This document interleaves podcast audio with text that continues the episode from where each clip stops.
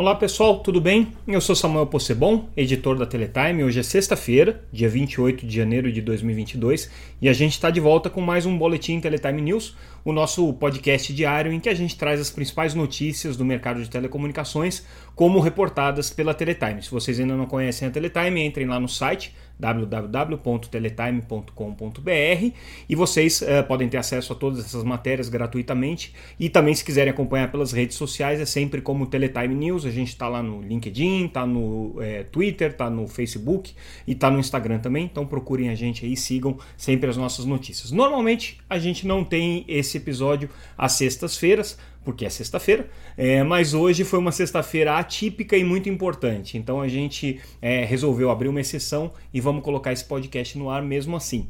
É, fato mais importante do dia, destacado aí pelo nosso noticiário, foi é, as idas e vindas da Anatel com relação à aprovação da Oi Móvel é, que está sendo vendida para TIM, para Claro e para Vivo. É uma das operações mais importantes do mercado de telecomunicações, porque basicamente um quarto concorrente está deixando de existir, está sendo adquirido é, pelas três maiores empresas de telefonia móvel do Brasil. Né? A Claro, a TIM e a Vivo fizeram uma oferta é, de 16 bilhões e meio para comprar o imóvel e esse processo precisa passar pela aprovação da Anatel e precisa passar pela aprovação do CAD e havia expectativa que ele fosse julgado nessa sexta-feira. O relator, Emanuel Campelo, que interinamente é o presidente da Anatel também, é, ele apresentou o seu voto, o seu voto foi favorável à realização da operação, ou seja, aprovando a venda do imóvel para suas três concorrentes, estabeleceu alguns remédios, que a gente vai falar daqui a pouquinho sobre esses remédios, ou seja, quais são as condições para que essa operação acontecesse, mas é, houve um pedido de vistas no meio do caminho, um outro conselheiro, Vicente Aquino, é, pediu vista da matéria, surpreendeu a todos, porque ninguém esperava que num tema que fosse é, é dessa seriedade, desse tamanho, né, a Anatel chegasse chegasse dividida, né, com seu conselho dividido, imaginava-se que a coisa já tivesse pactuada, mas pelo visto não estava. Conselheiro Vicente Aquino pediu vistas. O que, que aconteceu? Duas horas se passaram depois desse pedido de vistas. Né? Os outros conselheiros não apresentaram seus votos, portanto, não havia uma indicação se a operação seria aprovada ou não. Né? Havia só o voto do relator favorável. É, Duas horas depois, o presidente da Anatel convocou uma nova reunião extraordinária que vai acontecer na próxima segunda-feira, dia 31 de janeiro. E nessa reunião extraordinária, supostamente, o conselheiro Vistante, ou o conselheiro Vicente Aquino, vai trazer o seu voto novamente para ser apresentado, e aí sim o assunto deve ser resolvido. O bastidor dessa história, pelo que a gente pôde apurar, foi o seguinte: é, o, o conselheiro Vicente Aquino não tinha ideia muito clara do tamanho do problema que seria é, esse assunto ficar é, pendurado por mais alguns dias. Por quê? Uma vez que é, o processo da Oi é, escorregasse para fevereiro, vamos dizer assim, né, toda a aprovação da operação ia depender do fechamento do mês de fevereiro por conta das questões contábeis, é, e aí isso significaria que a operação em si só, só seria concluída em março. E sendo concluída em março, havia o risco de que o período da recuperação judicial da Oi terminasse, e aí, se não houvesse é, a conclusão dessa operação, com risco, inclusive, da decretação da falência da Oi. Essa foi a informação que chegou à Anatel e fez com que os conselheiros rapidamente se mobilizassem para colocar essa nova convocação para segunda-feira. O que parece que criou um certo ruído foi que o conselheiro presidente, Emanuel Campelo, fez essa convocação sem que o conselheiro Vistante né, pedisse para que isso acontecesse. E por que, que isso é importante? Porque o Vicente Aquino é também o relator de um outro processo muito importante que envolve a Oi, que é a venda é, das, das, da infraestrutura de fibra, dos ativos da, da, da, Vital, né, hoje chamada Vital, mas a infraestrutura de fibra da própria Oi, está sendo vendida, é, pelo menos o controle dessa nova unidade de negócio está sendo vendido para o fundo BTG. Né, e a Oi vai ser uma investidora minoritária dessa nova empresa chamada Vital. É, então, quem faz análise desse caso é o conselheiro Vicente Aquino. Havia até expectativa de que na própria semana que vem ele já trouxesse os dois casos combinados. Agora a gente não sabe se esse mal-estar que se criou pela convocação, meio que a revelia do conselheiro Vicente Aquino, é, vai atrapalhar alguma coisa no, na apresentação do voto do conselheiro com relação a esse caso e com relação ao caso da Vital essa emoção fica pendurada aí para a próxima segunda-feira e a gente vai ver. Mas de qualquer maneira, existe uma urgência, um senso de urgência muito grande para que esse assunto seja resolvido. A Oi é, já declarou isso para a Anatel formalmente, que ela tem muita urgência para que esse assunto seja é, sanado ainda no mês de janeiro. Existe uma questão é, da recuperação judicial, existe uma questão financeira que está em jogo, né? então existe muita pressão sobre esse caso.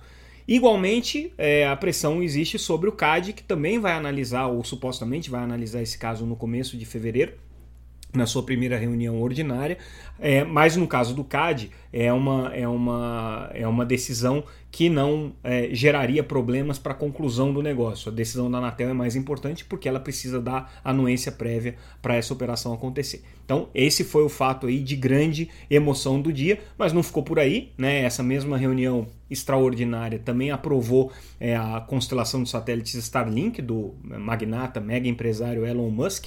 Né? É, ele já vinha pleiteando para poder operar a sua rede de milhares de satélites de órbita baixa é, aqui no Brasil, já há mais de um ano ele está buscando essa autorização. Essa autorização finalmente saiu, foi concedida, não só para ele, mas também para uma outra constelação de satélites, essa voltada mais para a internet das coisas, chamada Swarm. Então, nessa mesma decisão, nessa mesma reunião extraordinária da Anatel, foi aprovada aí a constelação de satélites do Elon Musk. Eu destaco dessa aprovação só a fala do conselheiro Moisés Moreira, que não era o relator no caso, mas ele fez um, um alerta muito especial. Ele, ele disse o seguinte: hoje é, existe uma disputa pelo espaço, principalmente nesse ambiente das constelações de órbita baixa e órbita média, que não são reguladas como eram reguladas as órbitas geoestacionárias, né, que você tem um controle da União Internacional de Telecomunicações, você tem uma coordenação entre países, coordenação de espectro e tudo mais.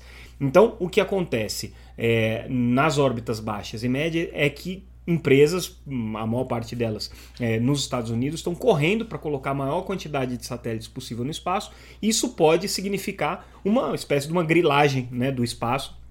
Então ele considera isso um fato muito preocupante, é, a Anatel, a medida que ela tomou para prevenir esse problema foi não autorizar essa constelação para qualquer quantidade de satélites. Então o Elon Musk está autorizado a operar na quantidade de satélites que ele colocou no processo que ele tinha ou que ele teria é, nos próximos anos. Agora, qualquer ampliação dessa capacidade de satélite vai depender aí de uma nova anuência prévia da Anatel. Não quer dizer muita coisa, porque o satélite vai subir de qualquer maneira, o Brasil autorizando ou não, mas ele não vai poder operar esses satélites no Brasil, se isso for um problema para ele, se ele não tiver anuência prévia da Anatel no futuro para essas ampliações. Mas esse é um problema muito sério que o mundo está discutindo aí com relação à implicação dessas, dessas mega constelações de satélites. São milhares de satélites, só no caso da Starlink aqui, fala-se em mais de 40 mil satélites que vão ser colocados em órbita. Eles giram numa órbita baixa, em torno de 500 é, é, quilômetros de altitude. É muito pouco comparado, por exemplo, com as órbitas geoestacionárias, que a gente está falando aí de 36 mil quilômetros, e das órbitas médias, que a gente está falando de 8 mil quilômetros. Né? Mas, de qualquer maneira, ainda é é uma, é uma, é uma órbita é, muito suscetível a problemas de poluição visual para astronomia, é, lixo atmosférico, colisões entre satélites, eventualmente reentrada de satélites é, na atmosfera terrestre que podem resultar é, em, em, colisões no solo, né, por, por conta de detritos que não se desfaçam nessa reentrada. Enfim, isso é um problema bastante sério. Outra notícia do dia que a gente está destacando aqui com relação a dinheiros é, e recursos para é, conexão de escolas. Tá? A gente, o ano passado, teve uma discussão muito longa sobre é, o governo colocar ou não recursos para conectar é, alunos e conectar escolas por conta da questão da pandemia. O Congresso aprovou um, um, uma, uma legislação prevendo 3 bilhões e meio é, de recursos públicos para conexão de escolas. Né? Essa legislação que foi acabou sendo sancionada foi a Lei é, 14.172, aprovada no ano passado. O governo tentou vetar, era contra. No final das contas, a lei foi é, sancionada pelo. Foi, é, depois, os vetos foram derrubados e, e, a lei acabou sancionada do jeito como saiu do Congresso. É, e aí hoje saiu o decreto do presidente que regulamenta o repasse desses recursos para educação, são 3 bilhões e meio que vão ser transferidos aqui para as unidades da federação e para os municípios. É, como que esses recursos vão ser utilizados ainda não está muito claro, não se sabe exatamente é, em que tipo de é, é, serviços eles vão ser utilizados. Preferencialmente tem que ser para aquisição de pacotes de dados móveis, mas eventualmente pode ser utilizado para conexão por fibra também. Agora, é, um ponto importante é que essa discussão ela não pode acontecer dissociada de outra discussão relacionada à educação, e a gente traz uma notícia sobre isso também, que é como que é, os recursos é, do, da EASE, que é a entidade é, administradora da conectividade em escolas, uma entidade que vai ser criada até o final de março, para administrar recursos aí do leilão é, de 5G, especificamente aportados pelos vencedores da faixa de 26 GHz. Então, esses recursos, uma quantidade expressiva, a gente está falando aqui de mais de 3 bilhões de reais, é, vão ser aplicados sim em projetos de conectividade em escolas. É, a, o GAP, né, que é o grupo gestor dessa entidade, é, já teve a sua primeira reunião no final do ano passado, teve a sua segunda reunião agora, mas ainda não tem muita clareza de onde que esse recurso vai ser aplicado. O governo também não apresentou quais são as necessidades mais urgentes. Então está meio amarrado esse problema aqui de onde colocar dinheiro para conectividade em escola. Dinheiro tem. 3 bilhões e meio de recursos públicos por conta da lei do ano passado e mais 3 bilhões de reais por conta do edital de 5G. A gente está falando aí por baixo de 6 bilhões de reais para projetos de conectividade de escola que é, o Brasil ainda não tem muita ideia de como fazer para gastar esse dinheiro. Então, é, enfim, idiosincrasias aí do nosso país. É, a gente noticia também é, informação importante com relação é, aos serviços de internet das coisas baseados na tecnologia Sigfox. É uma tecnologia de uma empresa francesa, própria Sigfox, é, de internet das coisas, permite, permite conectividade é, de é, volumes muito pequenos de dados, mas com uma, alcances muito grandes em espectro não licenciado. É uma tecnologia muito funcional para a internet das coisas, mas é uma tecnologia proprietária de uma empresa que pediu é, recuperação judicial na França. Isso faz com que todos os clientes dessa tecnologia fiquem em estado de apreensão e aqui no Brasil especificamente a Sigfox é uma, é uma, é uma tecnologia forte para a internet das coisas. Tem uma empresa que tem exclusividade de explorar essa tecnologia aqui, que é a WND, é a operadora de internet das coisas com a tecnologia Sigfox. E aí, por conta desse pedido de recuperação judicial, havia uma grande apreensão aí com relação ao que, que aconteceria com a WND e com os clientes é, da WND que utilizam a tecnologia da Sigfox. E aí o que a gente apurou hoje em primeira mão foi que a WND está é, coberta por uma cláusula contratual, assim como outras operadoras de internet das coisas que usam a mesma tecnologia no mundo, são 70 operadoras mais ou menos, é uma cláusula contratual que dá a eles o poder de assumir o, o, controle da tecnologia e dos sistemas de TI no caso de falência da Sigfox. Então, se isso acontecer, né, efetivamente a recuperação judicial não der certo e a empresa ir à falência, é, a WND e outras operadoras globais aí que usam a tecnologia podem assumir é, todos os sistemas né, e não haveria prejuízo para os grandes é, clientes aí dessas, dessas operadoras de internet das coisas. É, também eles estão buscando aí se organizar globalmente para fazer uma oferta para comprar a Sigfox, né, afinal de contas ela está numa situação financeira delicada e já se colocou à venda aí. Então esse, esse, essa variável também está na mesa, né? Quem vai ser o dono da Sigfox no futuro? Então a gente traz essa, essa informação aqui.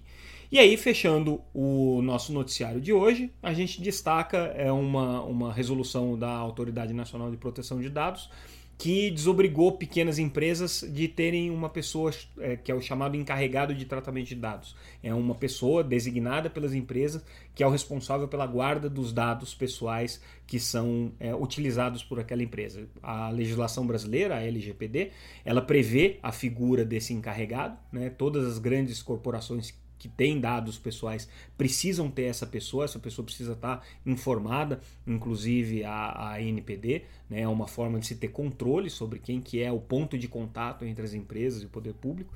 É, e aí, no caso de pequenas empresas, a NPD entendeu que haveria aí um ônus muito grande para você ter uma pessoa responsável por isso.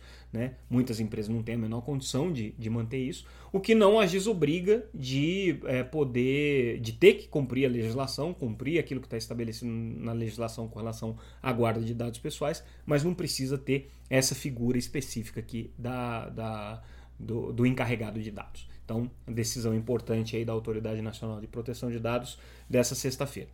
Bom, pessoal, é isso. Ficamos por aqui. Esse foi o nosso boletim de hoje com as principais notícias da Teletime. Eu espero que vocês é, tenham gostado. Se vocês é, quiserem continuar informados sobre o que acontece no mercado de telecomunicações, entrem lá no site Teletime ou acompanhem a gente nesse boletim diário ou nos nossos podcasts aqui. Todos os agregadores têm é, o, o podcast da Teletime disponível para vocês também, sempre gratuito ou sigam a gente nas redes sociais, ou façam tudo isso ao mesmo tempo. Ficamos por aqui. Esse é o nosso noticiário dessa sexta-feira. Segunda-feira a gente volta. Um abraço para vocês, obrigado pela audiência.